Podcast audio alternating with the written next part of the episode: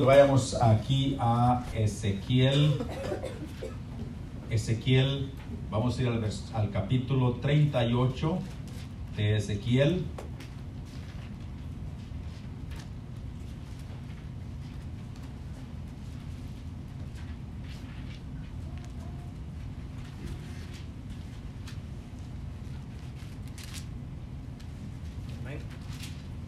Vamos a leer del 1 al 13, perdón, del 10 al 13, del versículo 10 al 13, del capítulo 38 del profeta Ezequiel. Versículo 10 al 13, ¿lo tenemos hermanos? Dice en el nombre del Señor, así ha dicho Jehová el Señor, en aquel día subirán palabras en tu corazón y concebirás mal pensamiento y dirás, y dirás, subiré contra una tierra indefensa, iré contra gente tranquilas que habitan confiadamente, todas ellas habitan sin muro y no tienen cerrojos ni puertas, para arrebatar despojos y para tomar botín, para poner en para poner tus manos sobre las tierras desiertas ya pobladas y sobre el pueblo recogido de entre las naciones que se hace de ganado y de posesiones que moran en la parte central de la tierra. Sabá y Deván y los mercaderes de Tarsis y todos sus príncipes te dirán, ¿has venido a arrebatar despojos? ¿Has reunido tu multitud para tomar botín, para quitar plata y oro, para tomar ganados y posesiones, para tomar grandes despojos? Vamos a orar en el nombre del Señor. Bendito sea su nombre. Altísimo, le adoramos a usted y le damos la gracia por todas sus bendiciones, por tu palabra leída. Entendemos que tu palabra es eficaz, es, es más cortante que toda espada de filos. Tu palabra es verdad, bendito Dios. Gracias te damos en tu nombre. Pedimos que sea su Santo Espíritu guiándonos y que todo lo que se haga sea para la alabanza de tu nombre, que sea su Santo Espíritu guiándonos a toda verdad y que nos muestres tu verdad en tu palabra, Señor, aquellas partes difíciles de entender con el ojo humano puedan ser reveladas a través de tu verdad. Lo pedimos en tu nombre, Señor, que sea tu Espíritu guiándonos y toda la alabanza sea para usted y que tu palabra que no regrese vacía pueda producir nosotros lo que usted le envía a hacer. Que cada uno pueda recibir de acuerdo a tu voluntad. Lo damos, le damos las gracias a usted en el nombre soberano de nuestro Señor Jesús, bendito Dios para siempre. Gracias, muchas gracias.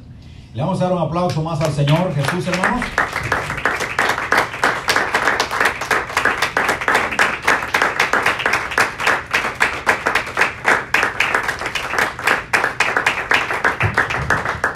Pueden tomar sus. Gloria al nombre del Señor. Alabado sea su nombre. Dios. Es bueno, ¿cuánto lo amén. Dios hace maravillas, amén. Bendito sea su nombre. Cuando eh, hay dos palabras que, ah, que se usan, eh, podríamos decir fuera de contexto, por el hecho de que, ¿verdad? No es prácticamente lo que está diciendo. Por ejemplo, eh, digamos, cosas apocalípticas y, y también, este, por ejemplo, cuando se dice eh, que pasan desastres naturales y problemas así, dice, ah, eso es apocalíptico, ¿verdad?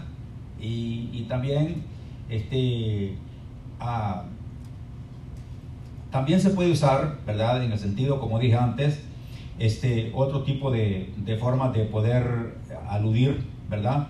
Por ejemplo, la palabra Armagedón, eh, cuando se habla de, guerras y de guerras, ah, ese es un Armagedón, dice la gente, ¿verdad?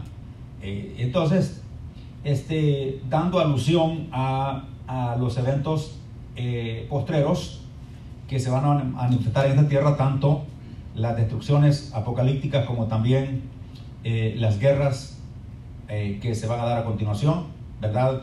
Y es una de ellas la que estamos viendo ahorita. Ahora bien, la guerra, eh, digámoslo así, de Armagedón, como se le llama, este, es exactamente este capítulo 38 y 39 de Ezequiel, el que habla concerniente a esta guerra, la guerra de Armagedón, y que este, es una guerra pero muy diferente de la guerra que está en el capítulo 9 de Apocalipsis, el versículo 13 al 16, de que hemos hablado en muchas ocasiones de los cuatro ángeles que están atados y que son desatados eh, y que este, traen esa guerra. Eh, es muy diferente, son dos guerras diferentes. Eh, la guerra primera es la guerra que está en el capítulo 9, el, es la guerra del, del sexto sello, que está en el capítulo 9 de Apocalipsis y el versículo 13 dijimos al 16 esa es la guerra del, tercer, del sexto sello y es la, el mismo modo de ver las cosas, la tercera guerra mundial. Ahora, la guerra de Armagedón es una invasión y es, es una invasión directamente a Israel, porque aquí miramos que, que todo lo que vamos a ver es concerniente a Israel. Eh, este, digamos que este, eh, el versículo 1 ah, eh, del capítulo 39 dice, tú pues hijo de hombre, profetiza a Gog y dile, y así ha dicho Jehová el Señor, he aquí yo estoy contra ti, oh Gog, príncipe soberano de Mesec y. Y entonces podemos ver que aquí está hablando de el pueblo invasor, el que va a ir a Israel a invadir. Y miramos en el versículo 13 que Sabá y Damán le, de Dan le van a preguntar tanto los mercaderes de Tarsi como sus príncipes, a, este Gog, que, es príncipe soberano de Mesec y Tubal, le van a preguntar, ¿has venido a robar? ¿Has venido a llevarte las riquezas? La plata y la oro, el oro y todas las posiciones. Este, porque este, miramos que hay una, en el versículo 14, por tanto profetiza hijo de hombre y di a Gog, así ha dicho Jehová el Señor he aquí, en aquel tiempo, cuando mi pueblo Israel mi pueblo Israel, oiga bien, esta palabra se usa muchas veces, habite con, seguridad, no lo sabrás tú, vendrás tú de tu lugar, de las regiones del norte, tú y muchos pueblos contigo, todos ellos a caballos, gran multitud y poderoso ejército, y subirás contra mi pueblo Israel, otra vez, mi pueblo Israel, es la guerra de Armagedón, mi pueblo Israel, como nublado para cubrir la tierra, será al cabo de los días y traeré sobre mi tierra, sobre mi tierra, otra vez, para que las naciones me conozcan cuando yo sea eh, santificado en ti, oh God, príncipe, eh, delante de tus ojos. Así ha dicho Jehová el Señor, ¿no eres tú de quien hablé yo en tiempo pasado por mis siervos los profetas de Israel, los cuales profetizaron en aquellos tiempos que yo había de traer, de, yo había de traer sobre ellos? En aquel tiempo cuando venga God contra la tierra de Israel, una vez más la tierra de Israel, Dice, dijo Jehová el Señor, subirá mi ira y mi enojo. Ahora bien, entonces miramos las dos diferentes guerras, ¿verdad? La guerra que está en el capítulo 9, 13 de Apocalipsis, al versículo 16, en la tercera guerra mundial, y miramos la guerra de Armagedón, que es la guerra de la invasión de Gog, eh, príncipe soberano de Mesec y Tubal, ¿verdad? Entonces vendrán muchas naciones Ahora, miramos que este, al principio del capítulo 38 nos muestra los países que van a ir acompañando a este Gog, que el versículo 5 dice Persia, Cus y Fut, con ellos todos, ellos con escudo y yelmo. Gomer y todas sus tropas, la casa de Togarma, de los confines del norte y todas las tropas, muchos pueblos contigo. Prepárate y apercíbete tú y toda la multitud que se ha reunido a ti y sé tú su guarda. Ok, vamos a, vamos a ver los, pueblos modernos que, están aquí, ¿verdad? Que están con nombres antiguos, ¿verdad? Y cuáles son estos pueblos, o podrían ser algunos que tal vez no están muy identificados. Persia, hasta el año 50 todavía se llamaba Persia, eh, es, es Irán por ahora, ¿verdad? Irán, es Irán. Eh, Kuz, Kuz es Etiopía, Fut es Libia, este, Gomer eh, podía ser eh, una parte oriental de Alemania o, de, bueno, por allí más o menos cerca, según los expertos.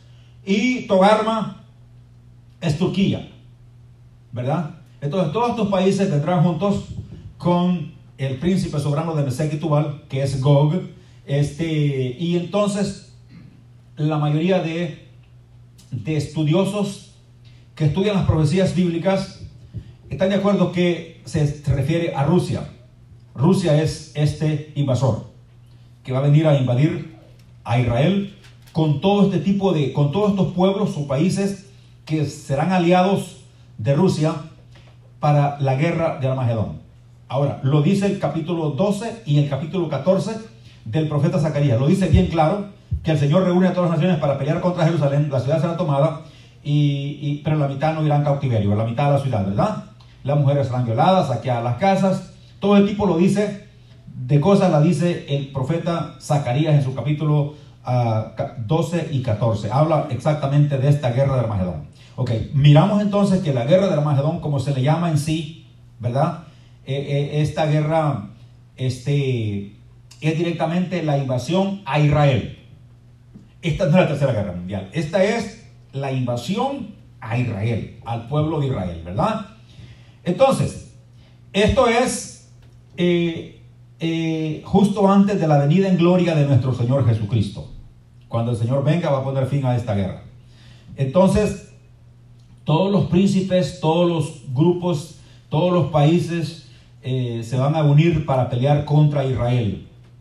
Este, y, y entonces, ahora, miramos que Israel no es un país tercermundista, dije la otra ocasión. Israel es un país de primer mundo. Israel es un país, un país con tecnología, ¿verdad? Israel no es un país, cualquier país, como como otro país tercermundista. No, Israel es un país con tecnología, ¿verdad? Ahora bien, vamos a ir, vamos a ir viendo poco a poco. Este, se da cuenta que ahorita hay una escasez de, digamos, de combustibles en Europa, eh, en todas partes. Eh, la electricidad se ha, se ha levantado el precio, se ha duplicado en ciertas áreas. Eh, hay una escasez de, digamos, de carburantes y todo esto trae como consecuencia que los países busquen alternativas para, para poder subsistir. Ahora bien, miramos que en Israel este, hay, eh, digamos, este, gas natural. Eh, están descubriendo muchos yacimientos de gas en el mar, ¿verdad? En el mar Mediterráneo. y e Israel se está haciendo de estas plantas para poder generar gas natural y enviarlo a otros países y ya hay una, digamos, ya hay un tratado entre la Unión Europea e Israel que este, Israel mandará el gas licuado, no, el gas así entero lo mandará a Egipto, Egipto lo va a procesar a gas natural y lo va a mandar para Europa. Entonces miramos que esto yo se lo dije anteriormente que esto podía pasar. Ahora bien, cuando, eh, bueno, cuando se leen estas cosas, de, que le preguntan eh, los mercaderes de Tarsi, los de Seba y los de Dedán y todo, y, a este Gog, príncipe soberano de Mesec Tubal, que has venido a robar, a llevarte los despojos, a robar, a venirte a llevar riquezas, plata y oro y animales, todo tipo de cosas. Entendemos una cosa, que eh, eh, se da cuenta usted que cómo nos ha subido el gas, no solo aquí, sino que en todas partes, ¿verdad? Eh, hay parte que está a 5 dólares y, centavos, ¿verdad? Hay partes. Aquí por lo menos lo, tenemos a 4 y, feria, ¿verdad? Hay partes que han subido más de 5, ¿verdad? Eh, ahí hasta como a 6 dólares. Está carísimo. Y, entonces, y entonces podemos ver que los países árabes este, son los mayores productores de este, de, este carburante, ¿verdad? Del petróleo. Los países árabes están llenos de petróleo. Ahora, eh, les dije la otra vez que en Israel hasta el día de hoy no, sí posiblemente han encontrado petróleo, pero está muy profundo. O sea, Israel no, se, no está sacando petróleo por ahora. Está sacando gas natural. Y, pero este, yo, a mí se me vino una idea. Ok. Esto no es ley, lo que voy a decir, ni es, ni es cosa que, yo, la, sino que es una idea mía. Soy claro para que no diga, lo dice la Biblia, no, es una idea mía. Ok, y la idea mía es basado en lo que está escrito en la palabra de Dios. De, de, de todo aquello que Dios, cómo bendice a este pueblo. Y cómo Dios derrama bendición sobre este pueblo, ¿verdad? Ahora bien, estamos hablando del pueblo de Israel, que ahorita solamente eh, está valiéndose del gas natural. Está sacando mucho gas para exportarlo para otro lado.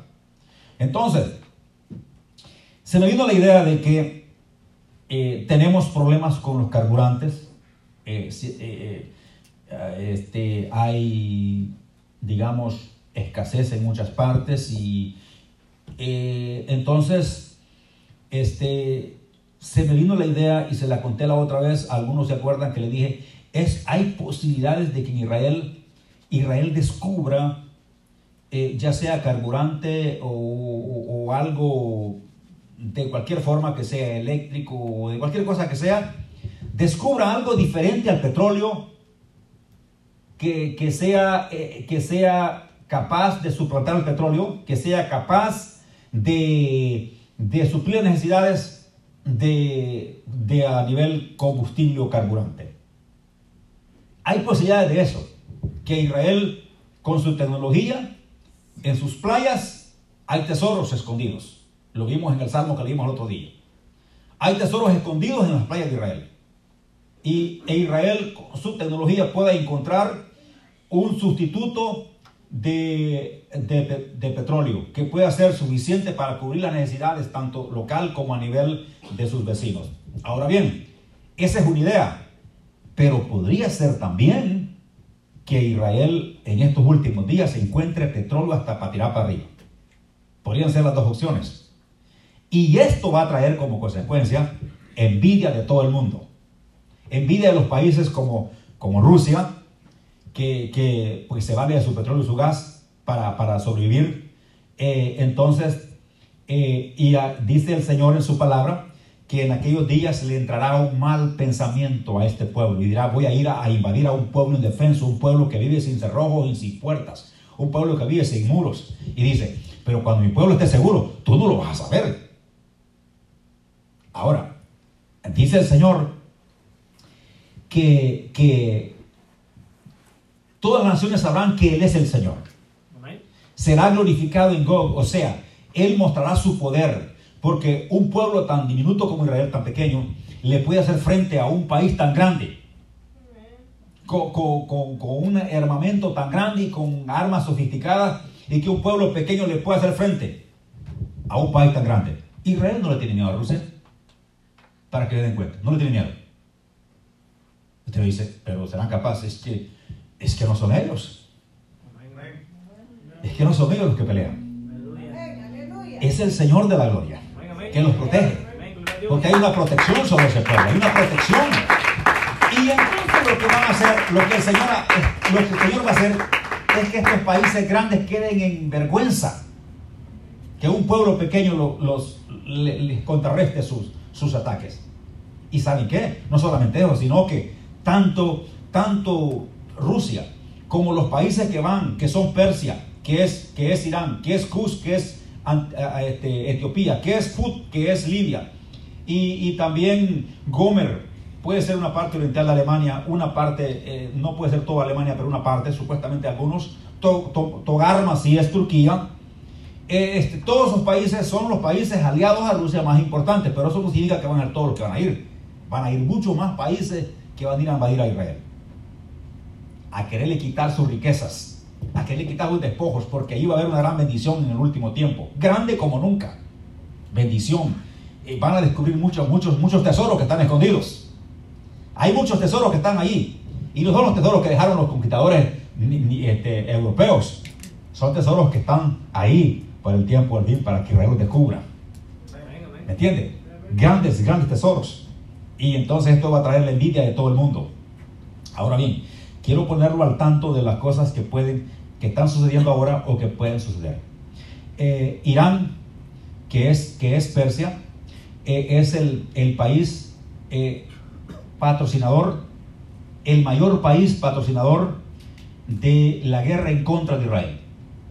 Irán es el que provee ayuda financiera y logística a los grupos terroristas como Hamas, grupos terroristas como la Yihad Islámica y el grupo Hamas y, el partido de Dios en, este, Hezbollah, ¿verdad? Dijimos la otra ocasión. Eso significa Hezbollah, partido de Dios.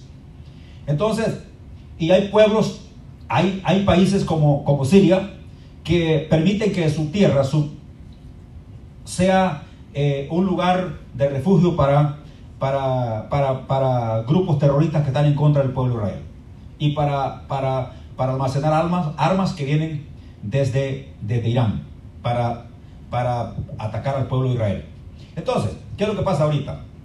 Eh, en el 2011 se levantó lo que es la primavera árabe y, y entonces eh, comenzó en Túnez, la primavera árabe comenzó en Túnez para derrocar al gobierno y después pasó a, a, a todos a mayoría de países árabes, pasó por, por, por Egipto, pasó por, por, por, otros países, pero eh, se quedó en Siria.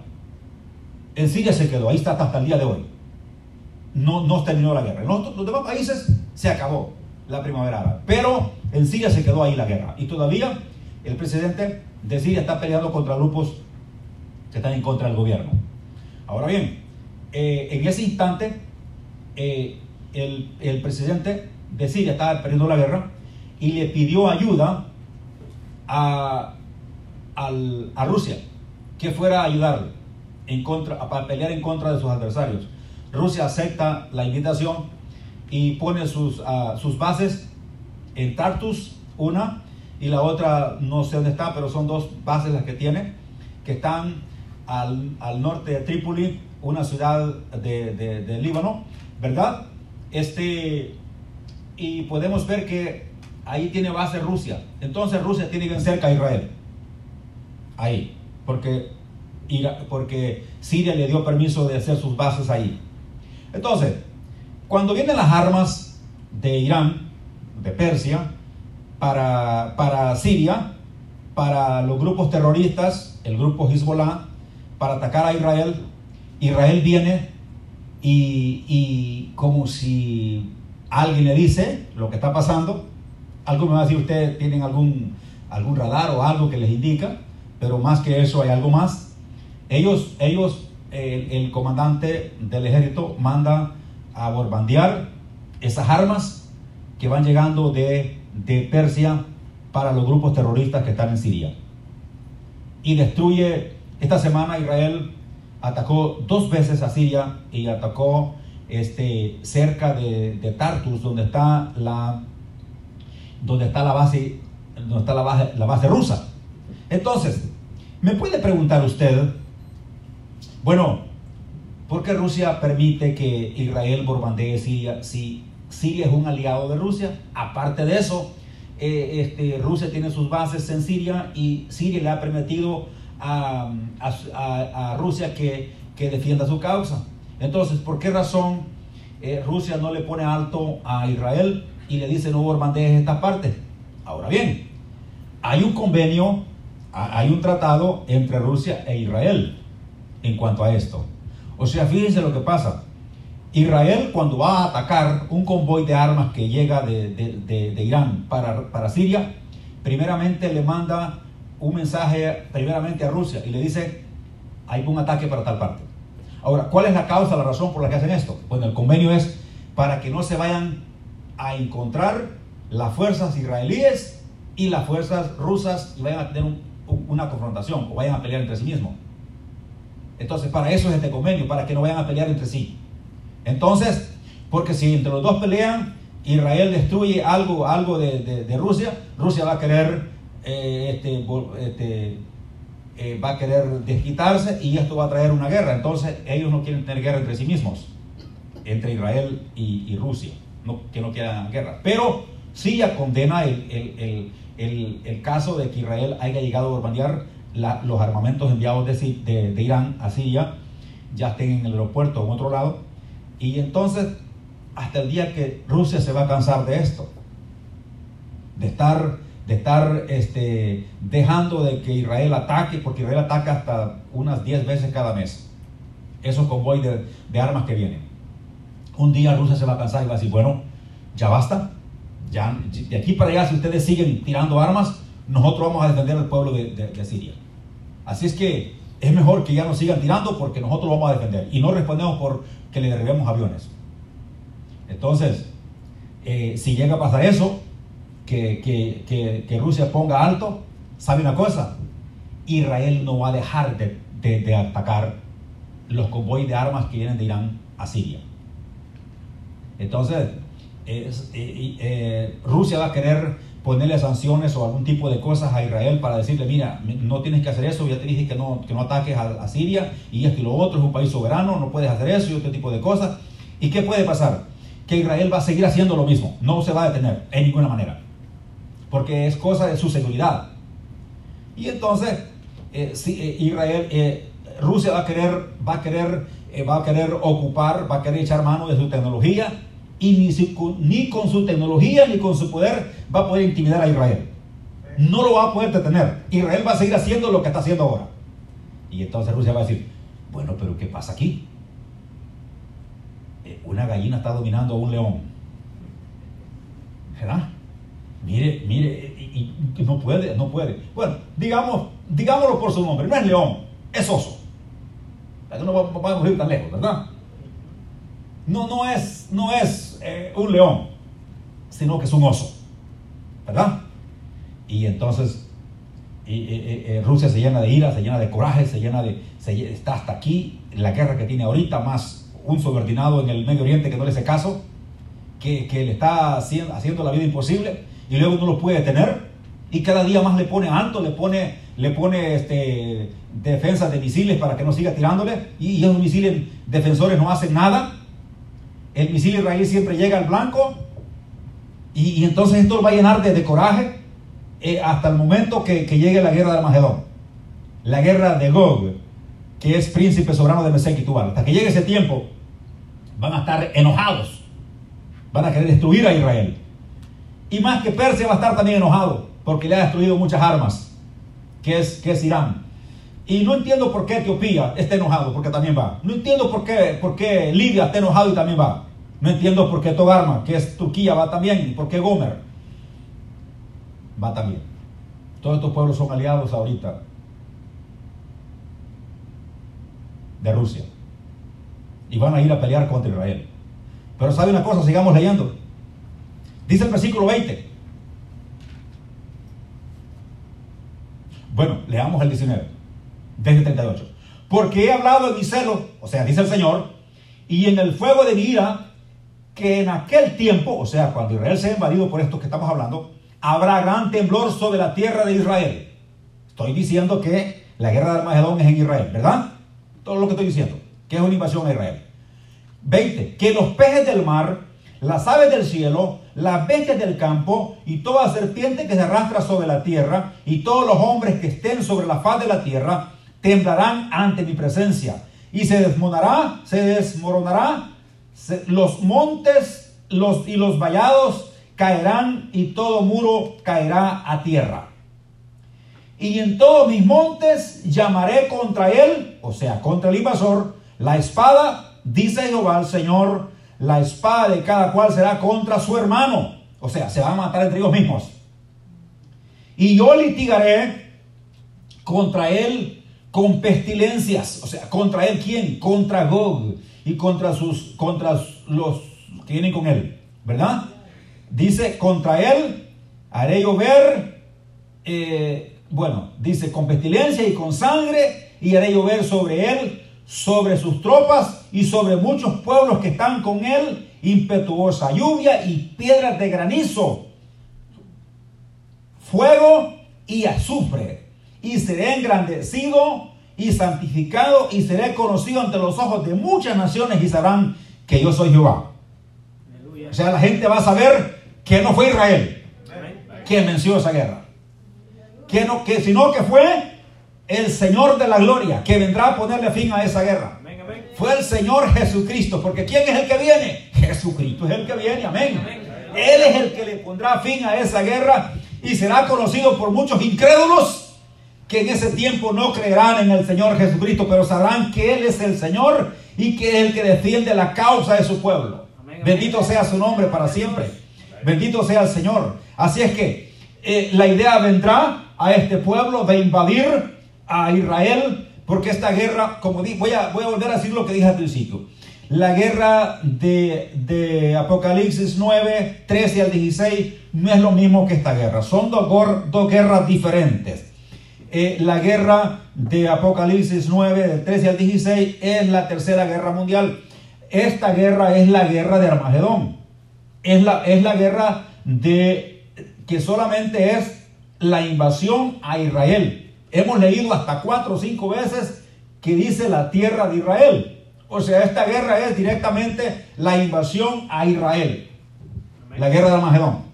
¿Verdad? Y esta es, este, digamos, eh, eh, el final de esto porque todos estos pueblos, incluyendo el, al príncipe soberano de Mesec y Tubal, que es Gog, y todos los países, naciones que van con él en apoyo para, para pelear contra Israel, eh, caerá del cielo, le va a llover azufre, le va a llover piedras de granizo, le va a llover fuego, y será y también la espada de cada uno será contra su compañero, contra su hermano. Eso da a entender que se van a matar entre ellos mismos. Dice que va a inundar la tierra. Este, eh, digamos que va a ser una cantidad de gente que irá, eh, naciones que irán a, a, pelear contra, contra Israel. Versículo 9 de este capítulo 38 dice, subirás tú y vendrás con como tempestad, como nublado para cubrir la tierra. Serás tú y todas tus tropas y muchos pueblos contigo. Va a inundar, se va, se va a ver cubierta. Ahora, ¿de dónde viene esta palabra Armagedón? O sea, ¿de, dónde, de dónde se, hace, saca esta palabra de Armagedón? Bueno, en Israel hay una parte que se llama Megido. Megido eh, que es la parte, la parte norte que está cerca del mar Mediterráneo, ¿verdad? Esa parte está, no está, digamos, en la costa, pero está cerca del mar Mediterráneo, está en la Galilea del norte. Y, entonces, e, esa parte de Megiddo, este, es exactamente donde se van a, a congregar los ejércitos de, digamos, de esta invasión es ahí donde van a estar la, base central de los ejércitos para pelear contra Israel. Y cómo van a inundar la tierra de Israel, que de ahí hasta llegar al, valle de Josafat, que es enfrente de Jerusalén, va a estar cubierto de, soldados extranjeros que quieren eh, destruir al pueblo de Israel. O sea, por todos lados va a haber, el pueblo de Israel no es muy, la, tierra no es muy grande, de manera que la central va a estar en Megiddo y de allí va a estar cubierta toda la tierra de Israel por, por soldados, hasta llegar al valle de Josafat. Y dice el Señor que en el valle de Josafat Él peleará por su pueblo. El valle de Josafat está cerca de Jerusalén. Entonces podemos ver que esta guerra es la misma. Entonces será en Megiddo y, y dice, pero en Apocalipsis dice, y lo reunió en un lugar que en hebreo se llama Armagedón. O sea, lo reunió en ese lugar, ¿verdad? El lugar se llama Armagedón, pero se le llama a la guerra, así, la guerra de Armagedón, que es la guerra de, destrucción. La guerra que es la, digamos, la invasión a Israel por este príncipe soberano de Mesec y que viene con muchas naciones que van a invadir la tierra de Israel, la van a cubrir toda la tierra con sus tropas y con sus pueblos que vienen con él. Eso lo dice el versículo 9. Pero el Señor dice, no eres tú de quien yo hablé por medio de los profetas de Israel que tú habrías de venir contra ellos. No eres tú de quien yo hice, en otras palabras, profeticé. O sea, esta profecía estaba dicha antes de Ezequiel. Porque aquí le está diciendo, ¿no eres tú acaso eh, eh, el que yo hablé por, los profetas de Israel que tú habrías de venir contra ellos? O sea, ya había una profecía concernente a esto, de que, de que este príncipe soberano de Mesías Tubal habría de venir y en tiempos de Ezequiel se le hace entender al profeta, dice, tú hijo de hombre, tú hijo de hombre, ve y dile así a, este Gog, ¿verdad? Eh, hace dicho el Señor, en aquel tiempo cuando mi pueblo Israel habite con, seguridad, ¿no lo sabrás tú? Vendrá de tu lugar, de las regiones del norte, o sea, del norte de Israel está, está, este, está Rusia, tú y muchos pueblos contigo, todos ellos con caballos, con gran multitud, poderoso ejército, y subirás contra mi pueblo Israel como nublado para cubrir la tierra. Será al cabo de los días y te traeré sobre mi tierra para que las naciones me conozcan cuando sea santificado el tío Gog delante de tus ojos. Claramente habla que esa tierra que viene a invadir a Israel, ese pueblo está al norte de Israel. ¿Verdad? Y si usted busca geográficamente, eh, eh, esta Rusia está al norte de Israel, ¿verdad? Y todos los pueblos que vienen con él están, bueno, son aliados de Rusia ahorita. Así que entonces, esto es al final del, del, tiempo de la guerra. Esto es ya los pueblos que se, se reúnen con, con esta Rusia, incluyendo al anticristo que irá, que irá a pelear contra Israel. Todo esto va a ser un solo, digamos, una de una reunión de países y todos los líderes del mundo que irán a pelear contra Israel. Pero no se dan cuenta que ahí quedarán sus cadáveres, ahí quedarán sus sepulturas. Israel se llevará mucho tiempo, este, siete años quemando armas que dejarán los invasores ahí. Y ahí quedarán este, eh, los cuerpos de, todo, de todos los que fueron a pelear contra Israel, ¿verdad? Y entonces miramos que Israel siempre sale victorioso. Israel sale victorioso siempre contra las guerras que han habido, ¿verdad? Israel siempre tiene la victoria, porque Israel no pelea solo. Israel pelea, alguien pelea por él. Alguien va adelante. Así como el Señor Jesús va adelante nosotros peleando la guerra. Eh, como un poderoso gigante. El Señor Jesús pelea nuestras guerras, nuestras batallas. Ese es el que eh, quien nos deja, nos hace libres, ¿verdad? Nos hace victoriosos el Señor Jesucristo. Es el mismo Dios quien va peleando las guerras de Israel. Porque Israel y la iglesia son los intereses de Dios en la tierra. Y esos son los objetivos o los blancos o los targets del enemigo. La iglesia e Israel. Si destruye a Israel y destruye a la iglesia, Israel, eh, eh, a Israel o la iglesia, el diablo está contento porque son los intereses de Dios. Es meterse directamente con Dios. Porque tanto la iglesia como Israel los defiende el mismito Dios, Todopoderoso. El Señor Jesucristo va adelante nosotros peleando. Él es el que da la victoria, nos da la fuerza, la fortaleza.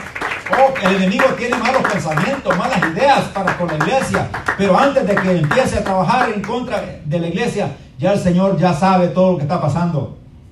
y Él va adelante peleando y nos deja el pase libre. Así cuando el enemigo le vienen ideas y dice, voy a mandar armas para Siria para pelear contra Israel, el Señor ya sabe lo que está pasando. Y el Señor este, da el conocimiento de Israel para que mande ejército a destruir esas armas, porque esas armas son que van a destruir el pueblo, para destruir el pueblo de Israel, ¿verdad? Y hay un antisemitismo en el mundo ahorita que, que todo hay mucha gente que está en contra de Israel. Pero ¿sabe qué? Nosotros estamos a favor del pueblo de Israel. Nosotros oramos por ese pueblo. Nosotros oramos, Señor, le, damos gracias al Señor porque es la descendencia de Abraham, de Isaac y de Jacob. Eh, eh, imagínense, hermanos, que, que dice la Biblia que es la descendencia de Abraham, su amigo. ¿Me entiende, hermanos? Dios llama a Abraham su amigo, ¿verdad? Es la descendencia de Abraham su amigo. Y podemos ver que, que, son bendecidos eh, por causa de sus padres, de la promesa que hizo Dios a Abraham, a Isaac y a Jacob, que le daría esa tierra por heredad. Pero otra gente se la quiere quitar, ¿verdad? Otros quieren hacer negocio con esa tierra y dársela a otra, a otra gente. Y eso Dios no está de acuerdo, porque esa tierra es la heredad de Dios. Dice el Señor que es su heredad esa tierra. Y aparte de eso, dice que es el pueblo que vive en la parte central de la tierra. Aquí dice claramente, dice que es el pueblo que vive en la parte central de la tierra. Ese es el centro de la tierra. Ese pedacito ahí es el puro centro de la tierra. Algunos se atreven a decir que es el centro del universo. Pero aquí dice que es el centro de la tierra, ¿verdad? Vamos a decir lo que dice aquí. ¿Verdad? Dice que es el centro de la tierra. Para donde quiera que ponga la manecilla de la, de la brújula, para allá, al norte, sur, y usted dar cuenta que allí es el centro de la tierra. ¿Verdad? El lugar que escogió el Señor para su edad, para dársela a su pueblo, ¿verdad? Gloria sea el nombre del Señor. Bendito sea el nombre de Jesús. Dios es bueno, hermano, ¿cuánto lo creen? Dios es maravilloso, ¿cuánto lo creen? Esta guerra la pelea del Señor. Esta es victoria del Señor para dejar en ridículo a todas las naciones poderosas que vayan contra un país pequeño, pero que no es el país en sí el que pelea, sino que la mano del, Altísimo. el que defiende su causa, el poderoso, para que, para que le conozcan, para que se den cuenta que Él es el Señor, que es el que pelea la guerra por su pueblo. Y todos los invasores quedarán en ridículo. ¿Verdad, hermanos? Porque allí está la mano del Altísimo peleando contra, perdón, contra los enemigos del pueblo de Dios. Bendito el nombre del Señor. Estar en contra de Israel es estar en contra de Dios. Pelear en contra de Israel es estar peleando en contra de Dios. Pelear contra la iglesia es pelear contra el Señor. Porque Pablo iba persiguiendo a la iglesia y el Señor le dice, ¿por qué me persigues? O sea, ¿por qué quieres pelear conmigo? Pablo, ¿por qué quieres pelear conmigo, Saulo? ¿Eres tú capaz de vencerme? ¿Verdad? Claro que no. Saulo, Saulo, ¿por qué me persigues? Digamos, ¿a quién va persiguiendo Saulo? ¿Al Señor Jesús o a la iglesia? A la iglesia. ¿Pero qué es la iglesia? Es el cuerpo de Cristo. Y entonces, si, si, si sigue al cuerpo de Cristo, ¿a quién va siguiendo? Al mismo Cristo, al mismo Señor que es la cabeza de la iglesia. Bendito su nombre. Por eso dice: Saulo, Saulo, ¿por qué me persigues? Dura cosa te dar cosas contra el aguijón. Ahora vas a saber el dolor que tú quieres causar a otro que te va a llegar a ti. Para que entiendas, para que conozcas, ¿verdad? ¿Quién soy yo? Dice el Señor. Es lo que dice aquí. Para que todos los pueblos conozcan quién es el Señor. Aleluya. Bendito sea su nombre. Y todas las naciones sabrán que yo soy el Señor, dice el Señor, Amén. cuando sea glorificado en Israel. Y nunca más dejaré que mi nombre sea, este, ah, que sea, este, burlado el nombre del Señor, ¿verdad? Bendito sea el nombre del Señor. Bendito sea su nombre. Gracias por todo lo que hace el Señor. Bendito sea el Señor. Eh, Dios hace maravillas. Y podemos ver que el apóstol Pablo, que en ese tiempo se llamaba Saulo, este, una luz resplandeciente le iluminó de manera que eh, quedó completamente ciego y no pudo seguir adelante con la idea que llevaba de aniquilar al pueblo de Dios. O sea que a nadie se puede, alguien se puede atrever a querer aniquilar al pueblo de Dios, pero que lo haga es muy diferente. Saulo se había puesto la idea, tenía hasta cartas de los sacerdotes de Jerusalén y que podrían apesar a todos los que encontraran por el camino para llevarlos presos a Jerusalén. Y esa era su idea. Hasta que tenía malas ideas, ¿verdad? Hasta que se encontró con el Señor Jesucristo. Amén. Eh, eh, el Gol, príncipe soberano de Mesec y Tubal, le van a entrar malos pensamientos de ir a invadir una tierra que está tranquila. Una- un, un pueblo que vive sin cerrojos y sin puertas, sin muros. ¿Verdad?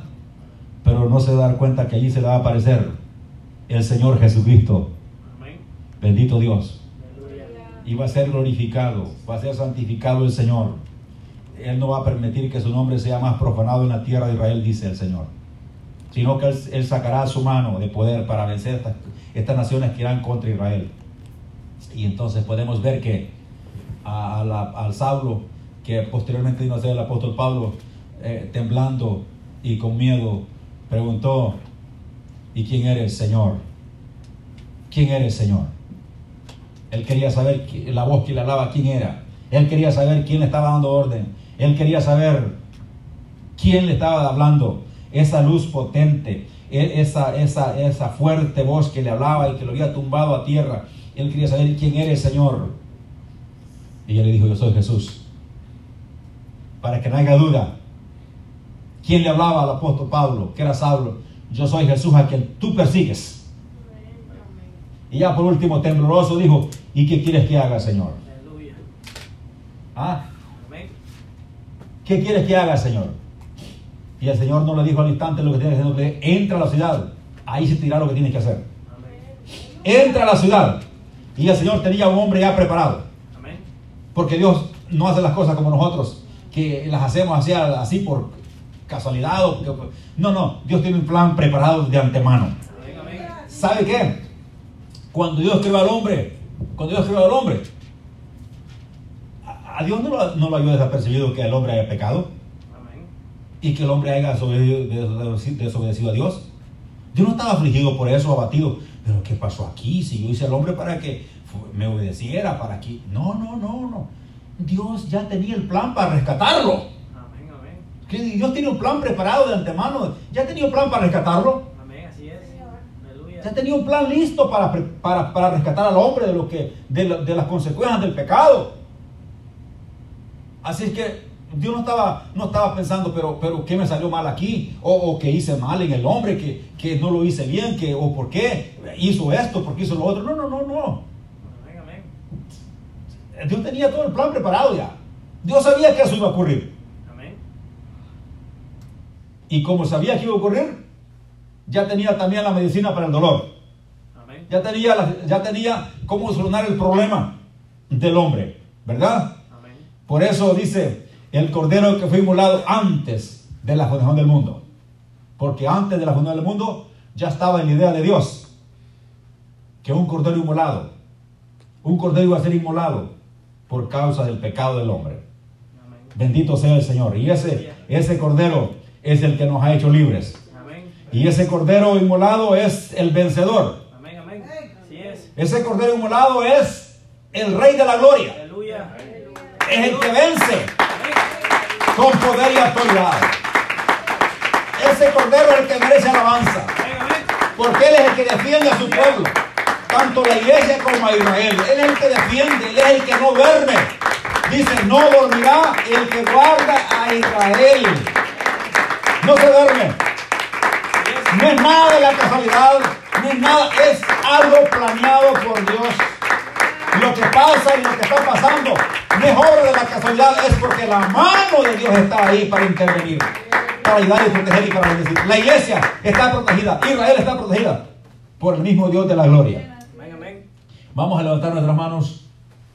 Démosle gracias al Señor Jesús. Démosle gracias al Altísimo, al Soberano, al único,